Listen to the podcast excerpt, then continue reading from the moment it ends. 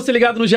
Globo, alô, você ligado no GE Fluminense, tá entrando no ar mais uma edição do podcast da torcida tricolor, edição 316. Eu sou Edgar Maciel de Sá e o Fluminense perdeu para o Vasco 4 a 2 no Newton Santos no clássico do último sábado pelo Campeonato Brasileiro.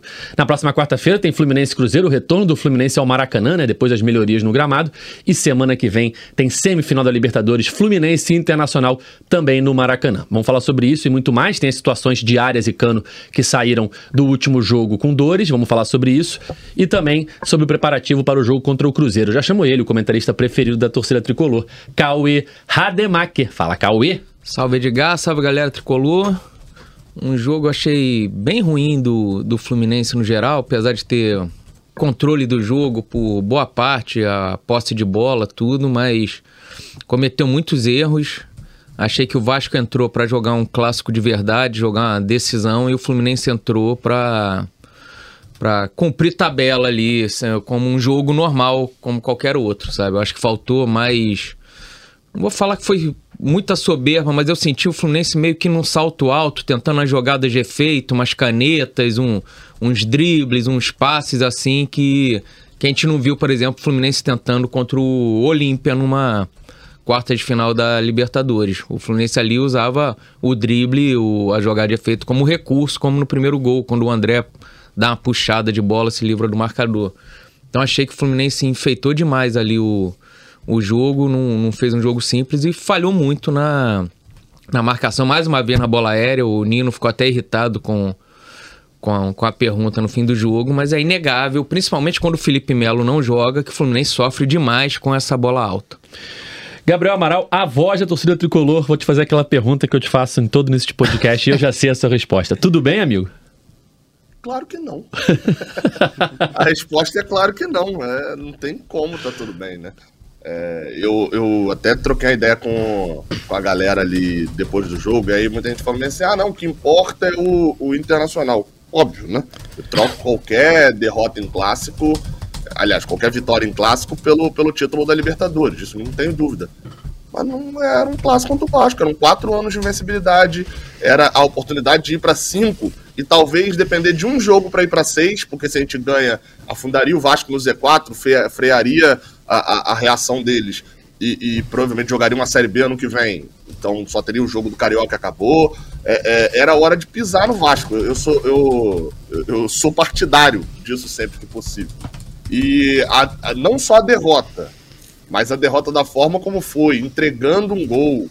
É, é, enfim, irritou muito. Irritou muito e, e, e para mim foi, foi, um tapa bem forte na cara né, da, do, do, da gente, do Fluminense como um todo. Aí entra a torcida, entra a galera de dentro também que talvez daqui a algum tempinho a gente vai estar tá falando que essa derrota foi positiva porque botou mas nesse momento não tem esse discursinho não. Nesse momento é, é raiva mesmo porque foi um, um, um, jogo que irritou completamente o torcedor do Fluminense. E depois de um tempo parado, né, de data FIFA, a torcida é ansiosa para ver o time em campo novamente e o Fluminense é, acaba sendo derrotado pelo Vasco por 4 a 2. Davi Barros acompanha o dia a dia do Fluminense no GE. Globo. A gente comentava aqui antes iniciar a gravação que só tem uma pergunta a se fazer para o Davi nesse momento, né, Cauê? Áreas e Cano preocupam? Bom, acredito que essa seja a minha única participação aqui hoje, né? acho que eu depois dessa, isso, depois, depois dessa resposta sair. a gente encerra o podcast. Sim, é. aí você só para subir a nota aí do, do Ares e do Cano. então, para você que nos vê, nos escuta gravado, mas também até o pessoal que já nos vê ao vivo já recebeu aquela imagem no, naquele aplicativo de mensagens de que o John Arias está numa clínica fazendo para fazer o exame, é, né? Segunda-feira de manhã, né? Exatamente. É, o que acontece? O tornozelo dele ainda estava inchado, então ainda é, vai fazer, tá fazendo exame de imagem, vai fazer o exame de imagem hoje. E por isso que ainda é é claro, aquele negócio que ainda é cedo para falar, porque ainda não saiu o resultado desse exame de imagem. Então é mais para ver se pegou alguma coisa de ligamento, se é algo que, que realmente que preocupa. É, eu acho que a gente já pode até descartar ele para o jogo com o Cruzeiro, por exemplo. Não, não faz Isso sentido não... botar ele contra o Cruzeiro, Exato, independentemente de, que... de, lesão, né? Exato. E agora, se vai ser para o Internacional ou não, a princípio parece que tem chances mais dele jogar do que dele não jogar. Mas é, é aquilo, de repente o, o, exame pega alguma coisa que, que não, não, tava, não tava percebendo, enfim. Mas aparentemente Ele não preocupa. E o Cano foi mais pela, pelo ferimento ali, né? Então, pelo assim, pisão ali, pelo né? pisão que ele, que ele tomou, ficou com. Eu imagino até que isso depois tenha também é, atrapalhado ele no decorrer do jogo, porque ele é uma parte bem na. É, no tornozelo ali, na parte de quase no tendão de Aquiles, né? Que fica roçando na chuteira, às vezes no meião, aí isso incomoda. Enfim, não, não vejo ele como preocupação. Porque o Cano e o Arias estão há dois anos no. O, o Cano chegou no começo do ano passado, o Arias chega no meio, No meio do, de de 21. 20, 21. Eu não lembro de nenhuma lesão dos dois, né? O Cano ano passado jogou É. praticamente todos os jogos, só É. não jogou num que, que não jogou ninguém. Eu não lembro de nenhum momento que eles tenham ficado fora, assim, Sim. por, sei lá, dois, três, quatro jogos. é Não, sempre não no teve. máximo poupado por conta do desgaste. O Cano com certeza não teve. O Arias eu tenho quase essa certeza aí também. Eu vou te dizer que é, no momento que o Ares sofre a lesão e ele fica no campo ali socando o gramado, preocupa, né? Ele já tinha acontecido isso em outros momentos e logo depois voltou.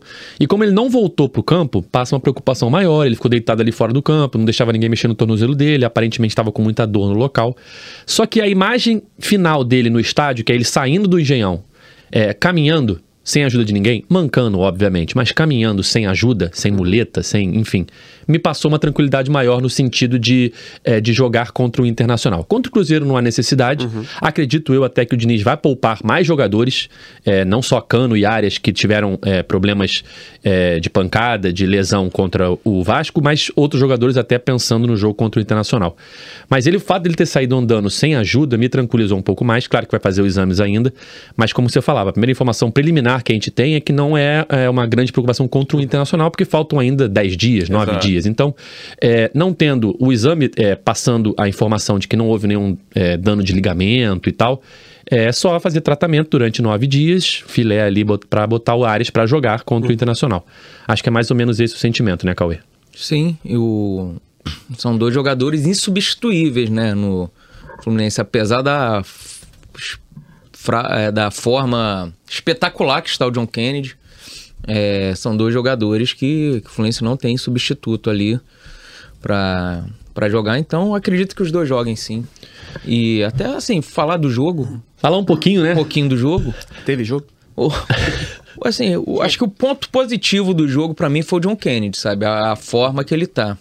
Ele faz uma jogada sensacional ali no primeiro Um tempo. pecado aquela bola não Ele ganha duas divididas ali de dois zagueiros muito maiores do que ele. Ele, ele leva na, na força, arranca, depois dribla mais dois e chuta na trave. Depois ele dá uma girada. Logo no lance, quase depois, ele gira em cima de algum zagueiro do Vasco. Não vou lembrar quem foi. Ele chuta, mas aí chutou fraco. Foi na mão do Léo Jardim. No segundo tempo, ele também quase faz um gol. Assim, a forma que ele tá. Tá, tá surgindo aí no momento muito importante da temporada o, o John Kennedy nessa reta final aí de, de Libertadores. Então acho que foi o ponto positivo foi o, o John Kennedy. E de negativo muita coisa ali. A bola alta que a gente fala há alguns meses já que o Diniz diz, ah, a gente não vinha sofrendo disso, passou a sofrer, tem, tem que detectar o problema, mas é um problema que se repete e principalmente quando o Felipe Melo não joga, o Fluminense sofre muito. Felipe Melo contra o Olímpia foi muito importante ali, principalmente no primeiro tempo. Ele sai depois no segundo, não foi? Sai. Isso. O, e, entra, o- e entra o Marlon, mas o Felipe Melo estava ganhando praticamente todas no alto, no corpo, então é, ele é muito importante nessa bola. Acho que vai ser muito importante contra o Internacional, o Felipe Melo de volta. E, e assim, a gente falou de. Falei, eu falei de salto alto ali para o, o terceiro gol que o Fluminense toma do André ali no momento 2 a 2 É, o- é o lance-chave da é partida. um lance-chave. E quando o Alexander sai também, eu acho que o time fica muito desguarneci- desguarnecido atrás. O Marcelo tinha toda a liberdade para jogar, só você vê o gol do Marcelo, o Marcelo tá praticamente na direita. Outros lances do jogo, o Marcelo tá na meia direita, na, na lateral direita, porque o Marcelo tava ali tendo a, a retaguarda do Alexander, né? Que foi Flutuando muito, né? Durante flutuou muito, sabe? tempo? Principalmente sem o Ganso, o Fluminense com os quatro atacantes ali, o Marcelo aparecia direto ali para ajudar na, na armação, apesar ter achado que o Marcelo, principalmente no primeiro tempo, exagerou muito nos cruzamentos para a área, ele pegava e cruzava, pegava e cruzava. O Alexander dá um suporte muito importante pro Marcelo. No momento que o Alexander sai, eu não sei se foi por cansaço, se foi opção do Diniz e entra o Danielzinho, o, o time perdeu muito ali essa essa pegada e, e favoreceu muito os contra-ataques do Vasco. Tem que lembrar que o Alexander eh, ficou muito tempo parado. Eu Aham. acho que é o segundo jogo dele como titular, foi contra o Fortaleza e agora esse contra o Vasco. É. Ou seja, é, ele tá recuperando ainda É, o ritmo o- de jogo. Contra o Atlético, o Edgar, contra o Atlético, ele meio que joga 70 e tantos minutos. É, ele ele, entra entra, muito no, no começo, começo. né? Isso. Mas foi, Não é foi titular, mas é como se fosse. quase titular, Depois da né? expulsão, É, né, que ele entra. Isso, depois da expulsão que ele entra. Sai o Thiago Santos, entra o Alexander. Bom, 4 a 2 pro Vasco, o Fluminense fez um primeiro tempo assim, acho que abaixo. O Vasco sai na frente. É, tem a reclamação do, de uma possível falta no Cano no primeiro gol do Vasco. Confesso que na hora que passou o replay, na hora que o Cano ficou caído e tirou a chuteira, eu falei, pô, aconteceu alguma coisa, né? É, provavelmente o VAR vai olhar. Quando mostra o replay, naquele ângulo que foi mostrado na transmissão, eu fiquei com a impressão que não foi falta. E até depois não entendi como é que tava machucado o tornozelo dele quando eu fui ver pós-jogo, o tornozelo machucado. E aí tem a outra imagem pelo outro ângulo de um pisão ali, é, que eu não fiquei, eu não, eu não tenho certeza se foi antes do cara desarmar, se foi depois do cara desarmar, fiquei na dúvida. Mas enfim, é, houve essa reclamação, muita reclamação do Fluminense no gol do Vasco. Mas eu acho que é, erros do Fluminense à parte, o Vasco jogou bem, o Vasco merece a vitória, mas o Fluminense dá muito mole, assim, é, não- sem tirar o mérito do Vasco, o Vasco mereceu vencer, mas o Fluminense também, ao mesmo tempo, falha muito. Tem as jogadas aéreas, tem o lance chave do André, porque já tá 2 a 2 ali. Talvez se fosse o momento de recompor o time, é, de colocar um zagueiro novamente. Tava melhor hoje. É, tava melhor. Tava melhor. Mas aí o Fluminense, é, na minha opinião, acho que foi um erro de estratégia. O Fluminense, estando melhor, estando com 2 a 2 e o resultado é, era ruim para o adversário, o adversário precisava da vitória. Então, às vezes, valia você recompor o time, talvez botar um zagueiro, talvez tirar o Marcelo e botar um lateral, botar o Diogo Barbosa, enfim, recompor sua escalação e deixar o desespero pro outro lado. É, mas essa é meio que uma marca do Fluminense, Sim. né? De tentar vencer a, a todo custo. qualquer custo. Só que eu acho que às vezes falta estratégia, porque se fosse um resultado que o Fluminense precisasse da vitória e o outro time não precisasse, aí o Fluminense vai pra cima, beleza.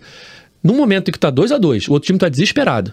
Recompõe ali, deixa o time É, se é diferente daquele jogo contra o Olímpia no Perfeito, Maracanã, que o Fluminense já precisava da com vitória. os quatro atacantes e tava 1 a 0 Diniz tira o zagueiro, bota mais um meio campo porque queria fazer, fazer saldo, né? Aí o Fluminense vai pra cima desesperadamente de um adversário, e ali, tanto é que o terceiro gol sai num erro bobo do Fluminense, o quarto gol já é desespero total, tinha acabado de tirar o Guga, e aí, o, quem tava na direita? Era o, era o Lima? Era o, era o Lima. O Lima perde na cabeça vai pra pro, pro Vegete. Não que o Guga iria ganhar do Vegete na cabeça, mas enfim, já tinha uma desorganização completa do time. Já era uma, um Deus nos acuda. Vamos tentar ali um empate. No 2 a 2 talvez valesse você, estrategicamente, se reposicionar e deixa o desespero pro outro lado. O Fluminense podia jogar tranquilamente ali com a bola e ia acabar fazendo um gol. Enfim. O que, que você acha, Gabriel? Não, é, é porque eu, eu concordo com você, só que aí eu vou parecer filosófico demais aqui, mas o Diniz fala 200 vezes que ele não é isso, né? De que o estilo de jogo dele e tudo é da experiência pessoal, não sei o quê. O Diniz é o cara que vai querer controlar o jogo e, e- e estar à frente o tempo inteiro. É, é, a- a- aliás, né? Quando não estiver à frente no placar. Se tivesse 3 a 2 eu acho que era perfeitamente possível ele tirar ali, recompor a zaga de novo. Ele já fez isso algumas vezes, né? Já. Tira o André da zaga, bota ali um, um volante, ele tinha colocado o Martinelli, tira o André, dá a desculpa de preservar o time, sei lá, ou tira. É, é, o Tira um atacante, bota o. David Braz, É. né? Ou até o Keno também mantém os dois atacantes lá e, e fazia recomposição da defesa. Só que tava 2 a 2 E num clássico, assim, o desespero era ganhar. É, é, é- é complicado porque a gente acostumou com o Diniz a ver a parte boa, né? A ver funcionando. Mas essa é a parte ruim. É, é, eu querer que o Diniz fizesse essa recomposição que, que você citou, Edgar, é a mesma coisa de eu pedir pro Odair, empatando um a um fora de casa, pra ele botar mais dois atacantes e tentar a vitória. não, não tá no- na programação inicial dele isso. É contra a Ele vai essência, botar né? mais um volante, um outro zagueiro e vai segurar esse empate que é importante pra tabela. É, é, é, é aquele negócio. Você compra o pacote completo, não tem como comprar o lado bom de um, o lado bom do outro. né? É, e é bom lembrar, o Diniz estava suspenso mais uma vez, né? Quem estava no banco era o Eduardo. O- uma coisa É. que, o, que o Gabriel até falou que eu achei interessante E é esse- também tá um amarelo de ser suspenso também, né? O Eduardo. É, Bom, é, dado que o Fluminense treinou com o Marcão durante esses dias da data FIFA, de repente, até se o Eduardo Barros tivesse sus- suspenso também, né? Seria o Marcão Daqui ali a pouco beira tá o. Cadu na beira do campo, tá todo mundo suspenso. O- mas uma coisa que o Gabriel falou que me chamou a atenção, que é isso do controlar o jogo e tá, estar à frente o tempo inteiro. É, e isso quando dá certo é ótimo. Aí tem um 7x0 no Volta Redonda, é, tru- trucido o Flamengo na final do Campeonato Carioca. Mas aí quando dá errado, é, a gente fica aqui reclamando disso e eu acho que faz todo sentido a gente é, criticar essa, essa postura, mas eu acho que vale a gente ter essa, essa ponderação de que quando dá certo, a gente fica elogiando, acho que com todo, toda razão.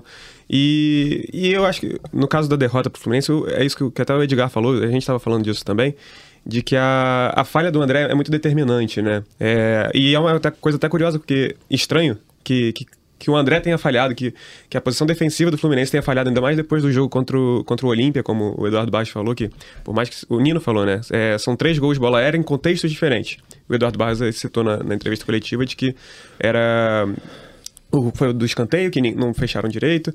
Foi o, o do primeiro gol que. Do, é, do. Praxedes. Do Praxedes também, que, que o Nino perde na, pro, pro Praxedes, que tá, chega em movimentação. Enfim, meu ponto é, é que causa estranhamento que no jogo contra o Olímpia ele tenha sido tão, tão assertivo, assim, né? A defesa do Fluminense tenha ido tão bem nessa questão da bola aérea. E, e já contra o Vasco, isso, pouco tempo depois, já mostra uma. Tava o Felipe. Melo no jogo. Melo, né? Pois é. Felipe Melo, né? Eu tenho minhas Felipe Melo não é nem tão alto, mas ele Mas vai ele- muito é. bem nessa. né, tanto na posição física quanto na, É. na subida. Quem, quem E, tá e com. às vezes até na, coor- na coordenação É, também, Cauê. pode de- ser. Do, do, de um- o, o que o Marlon é. Assim, você tirou o Felipe Melo. E eu não tô falando que o Felipe Melo é a sumidade do futebol brasileiro, não. Mas a, a, a gente sentiu falta. Eu tava falando agora de parte boa e parte ruim, né? A gente sentiu muita falta na parte boa do Felipe Melo. E a parte ruim do Marlon foi totalmente explorada pelo Vasco, né? O Marlon é, é, bateu cabeça na zaga umas duas, três vezes. O primeiro tempo do Marlon, pra mim, é horror- horroroso. Pô. É um primeiro tempo que, que você se é- não é o Marlon, se é o o zagueiro Anderson. Você lembra do zagueiro Anderson? Lembro, o Abel Em 2012, não- falava que jogava com as duas pernas, pô. Batia na bola com as duas. É, Jogava com as duas Quem- pernas, uma boa. Não, é, batia, batia com as duas. quem tá. Quem Então, tá. o za- se- Fala, Gabriel. Não, só, só pra concluir, Edgar. Se, o, o- o- se é o zagueiro Anderson, se é o, o Le- o Leandro Eusébio, é bicampeão brasileiro, né? Mas se é um zagueiro aleatório, no Fluminense se é o Renato Chaves, a gente tava detonando aqui muito forte. A gente, eu digo a torcida, né? Detonando aqui a atuação do Marlon. E aí, óbvio, o Marlon né, tem ali um, um- um estofo que, que o- esses dois caras não têm. Mas a partida deles foi, dele foi digno disso. O Marlon não ganha uma dividida. E a- as duas que ele perde, tem- a- o cartão amarelo dele é, é ridículo, pô. Você falou amarelo, rapidinho. porque, assim, É, não posso, sentido. não posso deixar passar. O, o Gabriel falou do zagueiro Anderson. É, Em 2012, na semifinal da Taça Guanabara, foi Fluminense e Botafogo. O Leandro Eusébio faz um gol no fim, a bola do Deco, ele empata no fim e vai pros pênaltis. Cavalieri até pega pênalti do, do Louco Abreu ali. E o, o Anderson foi. Eu não lembro se ele chegou a bater, mas ele foi o quinto pênalti.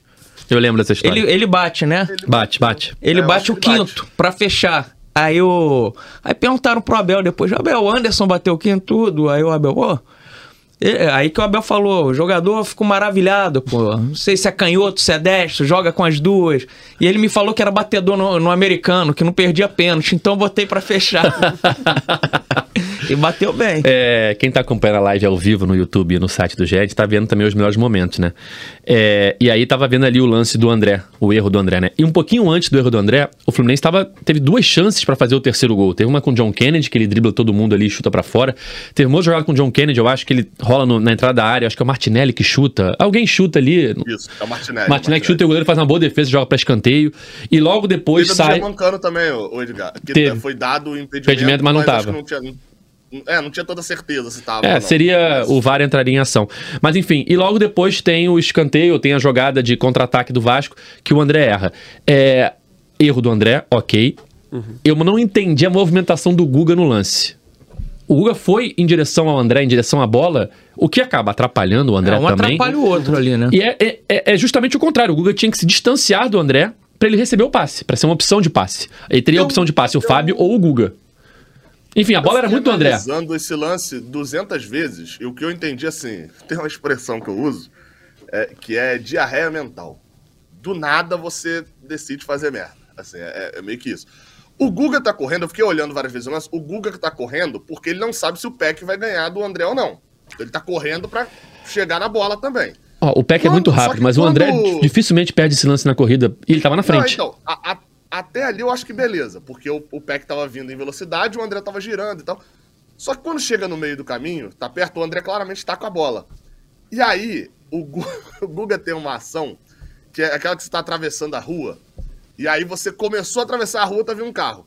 Aí você fala, ou eu volto, né? um Ou você corre. ou eu dou Ou dá aquela, corridinha ridícula, né? o problema é que o Guga deu a corridinha ridícula e o carro acertou ele. Porque ele dá a corridinha ridícula e o André toca. E tem uma câmera, assim, o, Gu- o Guga tá errado no lance.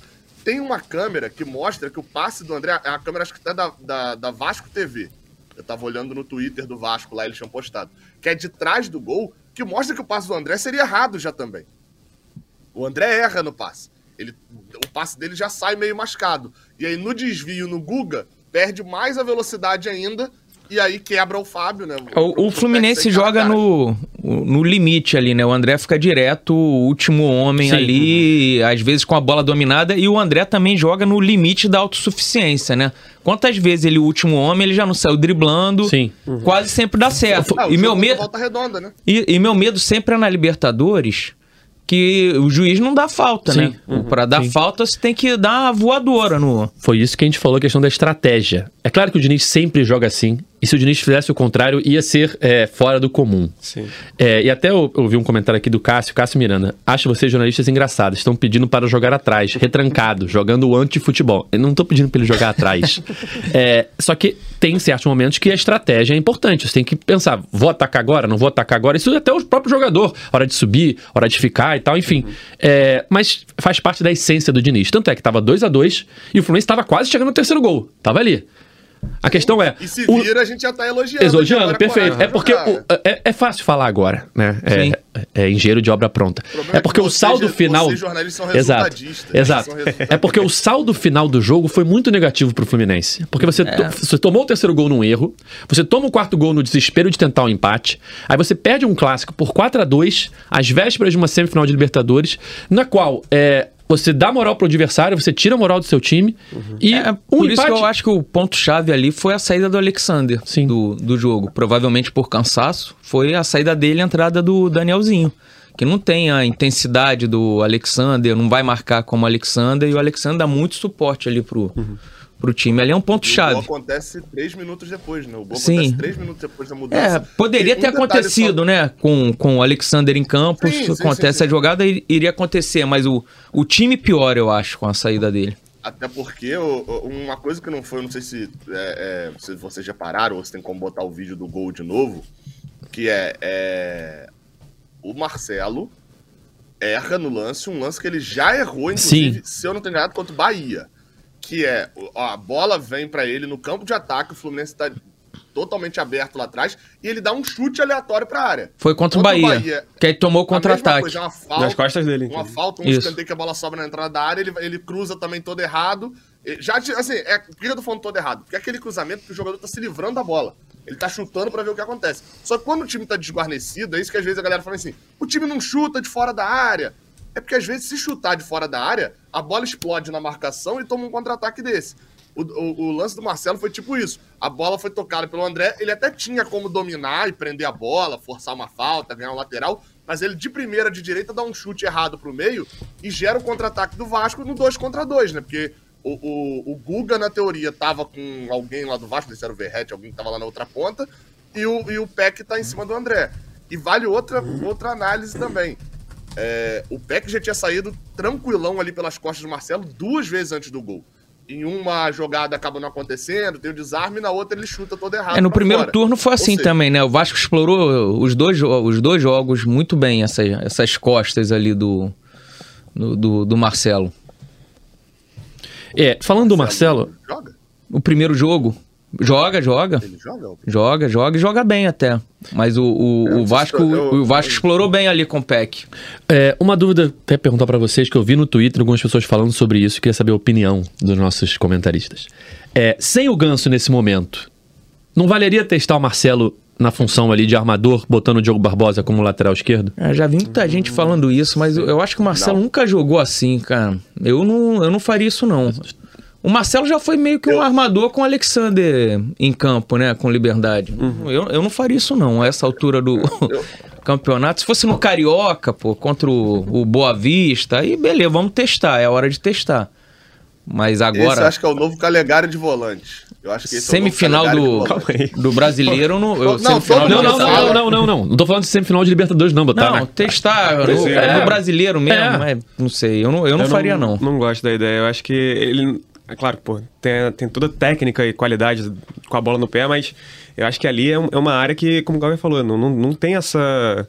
é, nunca jogou na posição ali de meia, né? Então eu acredito que isso possa sentir um pouco a, a, a questão, sei lá, de movimentação, de colocação no, no, no campo, enfim, é, mas não, não, não, não gosto E da, deve ser algo ideia, que não. ele mesmo não deve gostar da ideia, né? Senão ele já Provável. tinha sugerido ou no Real Madrid ou no- É. aqui no Fluminense mesmo.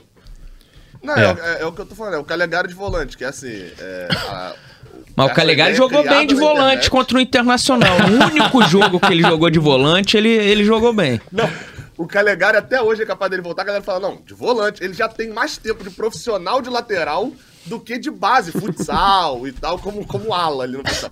E- e- mas internamente, então, ninguém deve nem discutir isso, porque o Marcelo, é- o time do Fluminense é um caos, né? Aquele caos organizado, né? Que o Diniz fica falando e tal.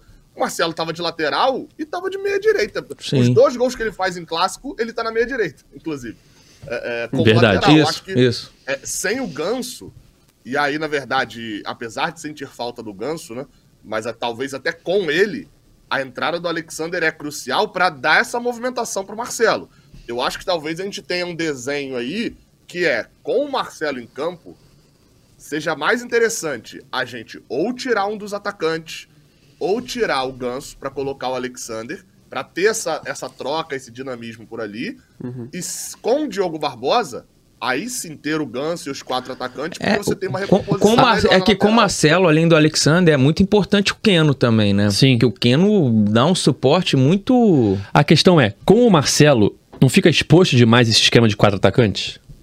E- Então, e- esse é o É. meu ponto, esse é o meu ponto. Ou, ou- ou pelo menos se você mantiver os quatro atacantes, tira o Ganso. Porque você tem o Alexander e tem o Keno John Aras que ju- fazem meio que um 4-4-2. Eu tava até vendo isso lá na- no Engenhão. Fluminense, quando ia marcar com o Vasco saindo com a bola, quando ele marcava postado, é um 4-4-2. É o Keno é meia esquerda, o John Aras é meia direita e é o Germancano e, e o John Kennedy lá na frente. É, é- é- é bem isso, assim. Só que com o Marcelo e com o Ganso, É. eu acho que aí vai ficar exposto, porque quando o Marcelo sair pra meia direita, o Ganso não faz lateral esquerda. Ou se fizer, não vai ter a intensidade que o Alexander tem. Mas e o Alexander podendo jogar, ele não pode ficar fora do time também, não, cara. E aí, tira- eu eu tira acho que é até bom o, o Diniz eh, ter escalado assim no, no domingo, no sábado, porque ele vai vendo, sabe? O que, que vai servir ou não pro, pro jogo contra o Internacional. Agora tirar quem eu não sei. Aí é Pois fácil, né? Você tem o Ganso, você tem o, o John Kennedy, que tá pedindo passagem o tempo todo. Ah, Não tem como tirar o John Kennedy do Pois time é, hoje. vai tirar... E o John Kennedy pede a É, bola o tempo sei. todo, o né? Fluminense tem 12 jogadores que não tem como tirar do campo. Tem 12 jogadores. A verdade é essa. Ó, a gente acabou de falar aqui A do famosa- Felipe Melo. Não falamos do Samuel Xavier, mas fez falta também. Né? Fez. É, Aí você tem Nino, Fábio. Pô, né? Convenhamos. O lateral esquerdo, a gente tá falando que é, ou Marcelo ou Diogo Barbosa, um dos dois tem que jogar. né? Aí você vai pra André, Alexander, Ganso, John Aras, Keno. Tem 12 jogadores e não pode sair um do É time. aquela chamada dor de Ah, ah, cabeça boa, né, exato. Gabriel? Fazer um você escala aí, Mas- já, já tá, semana que vem, já vamos pensando aí pra Libertadores. É... Sabe que o Marcelo vai ganhar no meio, né? Vai, vai, você escala o Marcelo vai pro meio. assim. Ninguém marca. Eu ia falar do Cruzeiro, né? Se deveria poupar ou não, mas eu queria mandar um abraço antes aqui, o momento que Ih, o Cauê começou, gosta. cara. É, recebi uma mensagem no Instagram do Anselmo Targino, que mora em Sydney, na Austrália, há 10 anos, quase O 10 Edgar anos. faz um tricolor em toda a terra, é legal, né? Cara, eu acho que o Edgar inventa essas mensagens. eu juro que não, tenho provas. Tenho provas Ele aqui. tira um globo que ele tem em casa. aqui, ó. Hoje é essa cidade aqui do. Cara, eu tenho provas. É, do Anselmo mandou aqui, ele pediu pra mandar um abraço pra Flu Sydney. Um abraço então pra Flu Sydney, os tricolores aí que moram lá na Austrália. É, e vão estar. Acompanham o nosso podcast, né? E vão estar aí acompanhando também os jogos do Fluminense e a semifinal da Libertadores. Contra o Cruzeiro, a dúvida é: poupa todo mundo ou não? Arias e Cano, Arias eu, eu tenho certeza que não joga, é, independentemente de qualquer coisa ali, pra, não, não tem porquê. O Cano, do jeito que é fominha, se for só ali o pisão mesmo, não duvido nada que ele jogue. A questão é, poupa ou não poupa, Cauê? Tem uma semana pro, pro jogo do Inter, né? É, se você poupa o jogador ali, ele fica 10 dias sem jogar. É, é um tempo. E, por exemplo, Samuel Xavier eu acredito que jogue. Não, já não Samuel jogou. Já não joga há um bom tempo, né? Porque teve a. E o Felipe Melo? É, É. Então, aí o. Felipe Melo e o Ganso tem que ver como é que é, vai estar a questão física deles, É, né? se o Ganso não tiver treinado com bola ainda, não vai jogar. O... Eu acho que, eu acho que o Edgar, o Edgar, o Eduardo Barros falou, e eu acho que eles vão seguir essa linha mesmo, que é assim, ó. Tem um mínimo risco, não joga. É. Ganso, E é capaz de ser joga. aquele Cano, que- Não joga. John Arias não joga. É- Eu não é- acredito que vai ter ser o como mínimo foi risco. contra o Atlético Paranaense, que, que entrou um Ah, reserva do viagem, reserva, porque, porque Ah, não, viajava sim. pro Olímpico. Acredito que pelo menos vai, vai ser mesclado e, e os titulares, grande parte, quem não estiver jogando pode estar no banco para entrar no segundo tempo, sabe? Não Uhum. tem viagem, é- é no Rio É. de Janeiro, então não tem o desgaste de viagem, de nada disso. Uma semana pro jogo. É, tem uma semana pro jogo ainda. Se o jogo fosse no fim de semana, com certeza ia ser aquele time nível Atlético, Atlético Paranaense, Paranaense. mas... E lá, e lá, não, e lá, Cauê, ainda tinha outro fator, né? Que agora a gente joga na quarta no Maracanã e uma semana depois no Maracanã. Isso. Lá É. era no domingo em Curitiba e na quinta, Quinta, no Paraguai. Paraguai. Na quarta. Era Quinta, quinta, Quinta. quinta. Quinta. Quinta no Paraguai. Então, provavelmente, ele, eu acho que ele vai, Mistão. ele vai fazer um misto, é, perfeito. É, o Ares não, não, não- Não não deve jogar, o Ganso, Felipe Melo. Vamos, vamos tentar adivinhar então a escalação. Não. Fábio, Fábio não, não sai. Acho que o Fábio vai jogar, ainda Samuel mais sendo jogo no. Rio. Fábio Samuel É Xavier. jogo pra David Braz, hein? É, Nino e David Braz? Ou O Marlon e David Braz e, e Marlon, não que sei. Nino. é. Nino e David Nino Braz. não é. E o Diogo, de repente. Nino não? Braz e, e Diogo. Marcelo. Diogo. É, André. hum, André, André Alexander. Alexander e. Lima? O Alexander, de repente, é um que ele pode segurar, não? Será? É um cara que precisa de ritmo de jogo. É, saiu. Tá. Ah, o Lima vai jogar com certeza. O Lima joga É. sempre. André, Alexander e, E Lima. detalhe, tá? Ah, não, termina aí, depois eu dou o detalhe. É. Keno. Keno eu não sei, cara. Keno, John Kennedy. Não, John Kennedy joga. Johnny, John- Lele, John Lele, John Kennedy. Kennedy e Johnny. Ou André Alexander Martinelli e Lima. Pode ser. Com o Keno e John Quase que eu fiquei perdido com vocês falando do Johnny, porque eu falei, quem que eles estão chamando de Johnny? É o John Ares ou o John depois eu lembrei que tem o Johnny. Tem o próprio Johnny. É o Gonzalez, falamos do no Léo caso. Fernandes também, né? Ih, Léo Fernandes, verdade. Então André. Ele. O Léo vai jogar. É, Léo fatura, joga. né? Léo joga. Mas não entrou, né? Ele vai jogar, Não. mas ele não entrou, né? Eu Ele sentiu durante a ele, semana, né? Veio o Diogo Barbosa. Ele sentiu durante a semana ali, né? Ficou fora de um treino. É. Mas você vai falar alguma coisa, forma, Gabriel? teremos surpresas quarta-feira. Oi? É, Você ia falar alguma coisa de detalhe? Acho que era na hora que a gente tava É, não, falando o do Lima. detalhe é que o- acabaram os Fluminense e Vasco, né, no, do ano. Tem três artilheiros aí no clássico, né, no ano, né? O Gabriel Peck fez dois, o Germancano fez dois e o Lima, que fez dois gols Verdade. também, tá? O artilheiro do, do Fluminense e Vasco. Por falar em Fluminense. fala. falar em Fluminense Cruzeiro, mais de 26 mil ingressos vendidos. O Fluminense tweetou aqui há pouco tempo. E hoje temos uma reunião importante, acho que é 3 horas da tarde, né, Davi? Isso. Para definição é, da questão dos ingressos contra o Internacional. A abertura do check-in está marcada para amanhã, meio-dia, né? Seria semana passada e foi adiada por conta dessa reunião de hoje. Por quê? As autoridades querem exigir a troca do ingresso é, físico, né? Querem vetar o check-in e a carteirinha, alegando que é um jogo de alto risco, semifinal e tal, enfim. O Fluminense está tentando é, evitar isso para dar aos seus sócios a comodidade de ter o check-in, tanto na carteirinha como no QR Code, se assim o, o sócio preferir.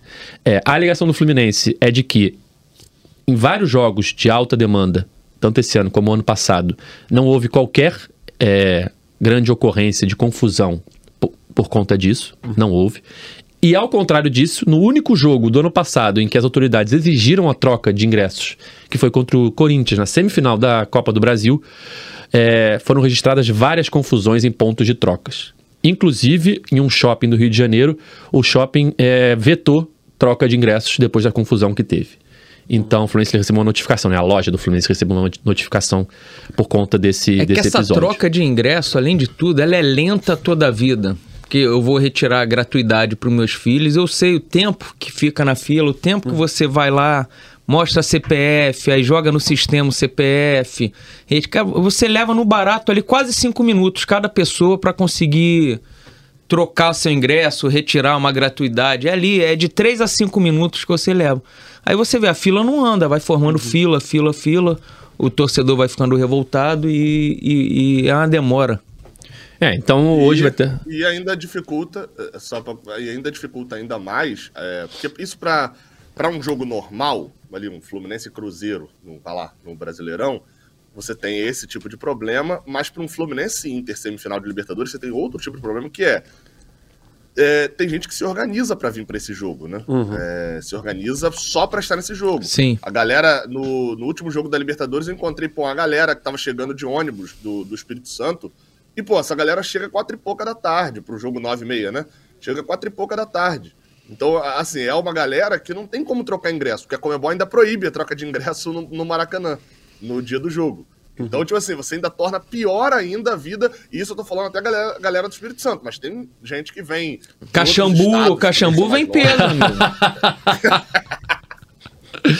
Mas, É. mas até gente que vem de avião, sozinho mesmo. O cara vem ele o filho e ele não vai conseguir Perto da hora do jogo, às dele. vezes. Perto da hora é, do É jogo. assim. E, e é inacreditável, cara. É, enfim, é uma. A, a verdade é que. o que É um atraso de vida, né? Facilita o cambismo. Não, e o que dificulta o torcedor facilita o cambismo. A verdade é essa. E só, só, só para explicar um pouco melhor, o que, que as autoridades querem com isso, né? Elas querem criar um perímetro no estádio que só acesse esse perímetro quem tem ingresso. O Fluminense não tem histórico, não tem recente episódios de tentativas de invasão ao estádio, que acontece em grandes jogos até de outros times. O Fluminense não tem, não aconteceu isso é, recentemente. Eu nem lembro também de ter acontecido em outros momentos. É, mas eles querem que no perímetro do estádio tenha apenas pessoas com ingressos. Mas, no jogo contra o Olímpia, É isso que eu ia é falar. Vou dar um exemplo agora recente, Fluminense e Olímpia. É a barreira, né? Que você tem que mostrar o ingresso. Normalmente a barreira, ela não pede nada, né? Só olha o- Só, é, você mostra assim a carteirinha e, e entra, né? Em jogos normais. É, no jogo contra o Olímpia, que já era um jogo um pouco maior, né? Quartas de final de Libertadores, tinha já uma pessoa ali com uma maquininha bipando cada Validando carteirinha ali, e cada sim. QR Code para ver se havia ali um ingresso é, válido, né? Uhum. A carteirinha ela bipava e não tava, ela não tirava o ingresso de você, ela só bipava para ver se tinha ingresso naquela carteirinha ou se aquele QR Code era válido para aquele jogo. E aí você era bipado e passava, era autorizado a passar Uhum. e depois novamente na catraca aí você era bipado oficialmente para confirmar o seu ingresso. Então já há uma forma de mostrar que você tem um ingresso sem precisar mostrar ele fisicamente na sua mão, né? Que contra o Corinthians foi assim, a pessoa tinha que mostrar para entrar. Então já há essa forma, então não dá para entender por que dessa tentativa de veto. E é uma hipocrisia generalizada nesse ponto, porque apesar disso do, do que o Edgar falou, todo mundo sabe, todo mundo que já foi em jogo e chegou um pouquinho depois do horário ali e tal, sabe que chega um determinado horário, estão nem aí. Já abriu tudo, deixa passar, porque não dá, não dá pra segurar mais. É, é, é, É muita gente entrando ao no- mesmo tempo, né? Em certo é, momento. a- aquela galera que fica no- no- na catraca, ali, por exemplo, faz a revista e etc. Assim, não tô falando nada de absurdo aqui pra quem já entrou num jogo 9h30 às 9h20. Eles têm um número de, de pessoas que eles precisam passar pela roleta, enfim, aquela, aquelas lógicas de segurança e tal, pra poder. E, cara, chega num determinado momento, aí já não estão mais conferindo se a criança tem 3 ou 4 anos, se o, o, o- a mochila tava mesmo com alguma coisa. Convenhamos, gente. Pô, a gente tá falando aqui de 200 mil jogos, tem bomba dentro do Maracanã. Pô, você acha que a revista é bem feita? Ah, não acende o sinalizador. O sinalizador não era pra ter entrado na teoria. Era pra ter tido uma revista naquela mochila, não era? No pé do cara, na meia, não era pra ter tido? Não teve. Então, assim, cria uma dificuldade fantasiosa e hipócrita pro torcedor e a gente sabe quem que ajuda com essa dificuldade, ué. Perfeito. É, a reunião está marcada hoje para as três horas. O Fluminense está tentando é, liberar é, o acesso ao estádio com um check-in né, de carteirinha e de QR Code. Então, hoje ainda teremos essa definição e amanhã, meio-dia, começa a venda de ingressos para sócios do Fluminense é, de olho nessa semifinal da Libertadores. Queria contar um relato aqui para vocês que aconteceu recentemente. É, teve aquele, aquela Campus 12, né, do Marcelo, aquela escolinha, né? Sei lá, quantos dias foram? Três, quatro dias? Quatro. Quatro dias. E o filho de nosso Cauê Rademacher Por isso que ele sabia que eram quatro dias. Exatamente. Estava lá exibindo toda a sua qualidade no futebol. E o Cauê foi reconhecido por vários pais ali que frequentam. Tá exagerando. Vários. Pô, você não é o cara do podcast?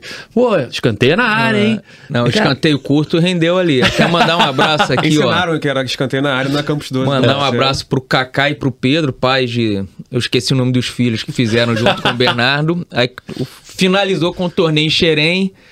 Aí lá pelas tantas no jogo, as crianças ali de 6, 7 anos, escanteio curto, né? Cauê, Cauê, lá, lá, lá, lá. Viu escanteio? Escanteio curto, aprende na base, ó. Tá? Mandar um abraço pra eles e pro Ernesto, outro tricolor lá que acompanha o, o podcast direto. Quero saber se o Bernardo faz a lateral esquerda, Cauê, que vira e mexe, o Fluminense precisa ali. É, ele é zagueiro. Ele é o, é o novo Felipe Melo. Tá perto já. Zagueiro já tá perto. Tô treinando pra ir bem na bola alta aí, pra não, não dar mole. E, Cauê, já comprou seu, seu ingresso pro show da Elba? Elba Ramalho na- no Salão Nome das Laranjeiras, Ah, é? né? É. Ah, não tava sabendo. Não, pô. com- compra a sua agora. mesa, garanta a sua mesa. vou pra dançar, pô. Um forró, né, Cauê? Canta uma música da Elba aí, Cauê. Não, não sei. Pre- Prefiro não opinar.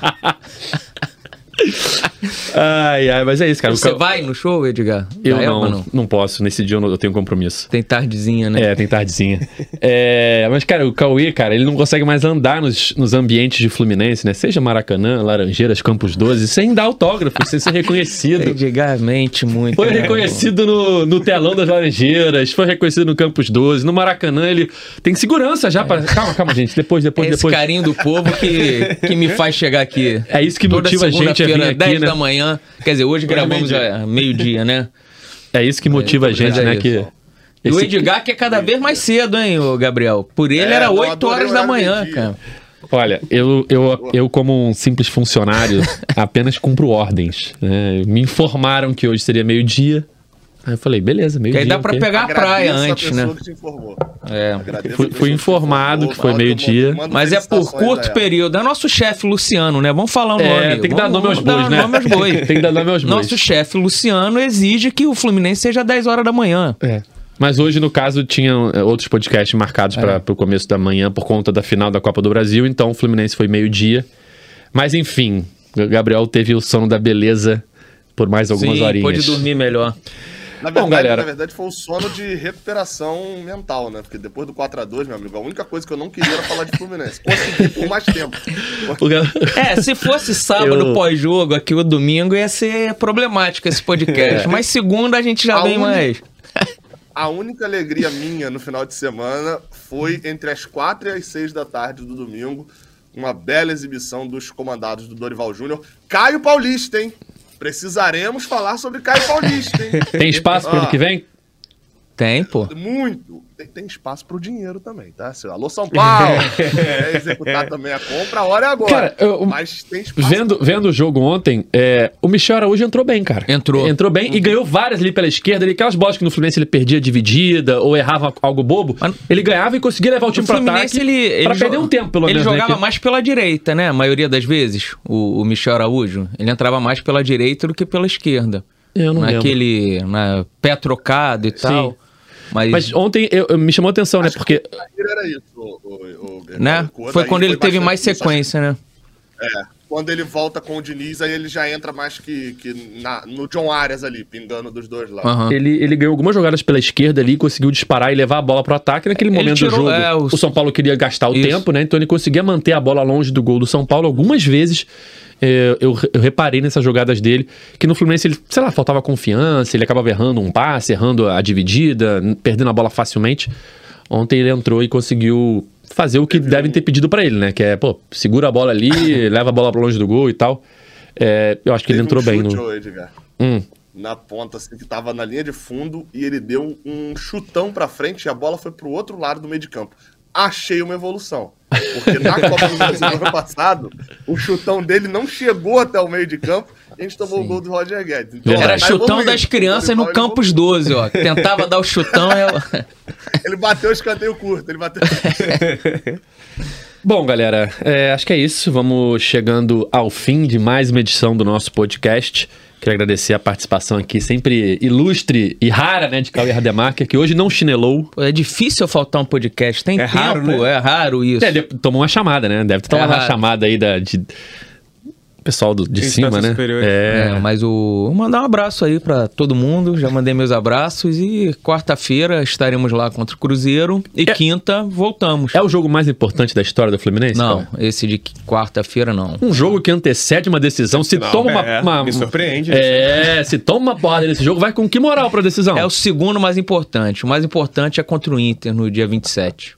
Perfeito. Davi? Quer dizer, o mais importante é essa compra de ingresso aí, que vamos ver como é que vai ser, Ah, né? é. Se vão ficar aqueles três pontinhos É. aparecendo na minha tela ali. É, o, o, o O Fluminense. torcedor quer três pontinhos quarta, não quer três pontinhos terça. Mudou, né? Agora não é mais os três pontinhos, fica uma bolinha indo a caminho do gol, É, né? é, é, agora tem uma, uma sala de espera. Lembra o placar eletrônico do, Do antigo Maracanã, Maracanã, aquela bolinha chegando. O Fluminense também lançou hoje, botou aqui no, no Twitter, ó. O Fluminense lançou nesta semana um novo portal em que sócios e não sócios poderão efetuar check-in e comprar ingressos para as partidas da equipe como mandante. O site é uma nova opção, encurta o caminho e facilita a vida do torcedor, que terá mais comodidade e rapidez para garantir seu lugar no estádio. Fluminense.futebolcard.com. É meio que um, um atalho, é, você não precisa entrar no site do sócio, se logar, que já é direto um site que você se loga e tem lá os jogos já para você escolher. Isso é oficial do Fluminense? É, ou... é, é. Fluminense. Ou é aquelas tramóias que às vezes alguém posta no Twitter? Não, não, é oficial.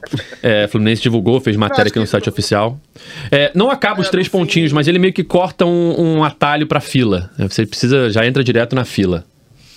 É, a, a lógica era assim, você tinha que passar numa sala pra poder fazer a triagem, pra depois ir pra pra sala que você vai ficar na sala de espera. Cortaram essa triagem. Você já vai direto pra sala de espera, porque antes você tinha o gargalo do sócio, site do sócio do Fluminense, Perfeito. que às vezes travava, e aí depois você tinha o site do sócio do Futebol Card. Aí- Agora você vai ficar travado no site do Futebol Card. Você já... Só pega o engarrafamento agora. Vamos ver como é que vai ser essa, essa venda de ingresso amanhã, né, Cauê? Ver se você vai conseguir seu ingresso Vai. rápido, né? É, o Edgar sempre consegue rápido. É estranhíssimo isso. O Edgar sempre consegue rápido. Ai, ai. E fala, consegui na facilidade incrível. Não sei o que, que você tá reclamando. E pra mim, dá-lhe três pontinhos ali na, na minha tela. É isso, galera. Valeu, Gabriel. Valeu. É, cara, tá vendo? Já tô rindo. Ó, já melhorou, né? O podcast já tô, já tô quase esquecendo essa derrota pro Vasco. Mentira, não tô não. Quarta-feira, Cruzeiro, tem, que- tem que ganhar, é jogo em casa. E dois detalhes só que a gente acabou não abordando, que foi é, é, o desempenho péssimo do Fluminense em clássicos, né? No Brasileirão, não ganhou nenhum até agora. E no ano, na verdade, acho que são três vitórias em 11, se eu não me engano, Isso. no ano. No Três empates, 0 e três vitórias e cinco derrotas. Um- e, e clássicos que o Fluminense vinha muito bem, né? O Fluminense vinha com desempenho. Sim. Não dá pra esquecer também que uma, que uma dessas. Libertadores, esquecendo os clássicos. Não dá pra esquecer também que uma dessas vitórias garantiu o título carioca. Mas o desempenho geral não é, é, vem sendo positivo, como vinha sendo em anos recentes Sim. do Fluminense. E, e a outra coisa que eu ia comentar, eu esqueci. Então, valeu, galera. Quinta-feira, quinta-feira. Talvez eu lembre, esqueci. Até quinta. Você vai falar alguma coisa? Não, não. Ah, então beleza. Então é isso, galera. Fim de mais uma edição do nosso podcast. Nosso podcast está nas principais plataformas de áudio. É só procurar por GE Fluminense ou então no seu navegador ge.globo barra GE Fluminense. Quarta-feira tem Fluminense e Cruzeiro no Maracanã, nove e meia da noite. Então temos um encontro marcado na próxima quinta para falar tudo sobre esse jogo e para esquentar também o jogão da semana que vem, Fluminense e Internacional, pela semifinal da Libertadores. Valeu? É isso, até a próxima. Tchau! Washington pra bola, Washington de pé direito.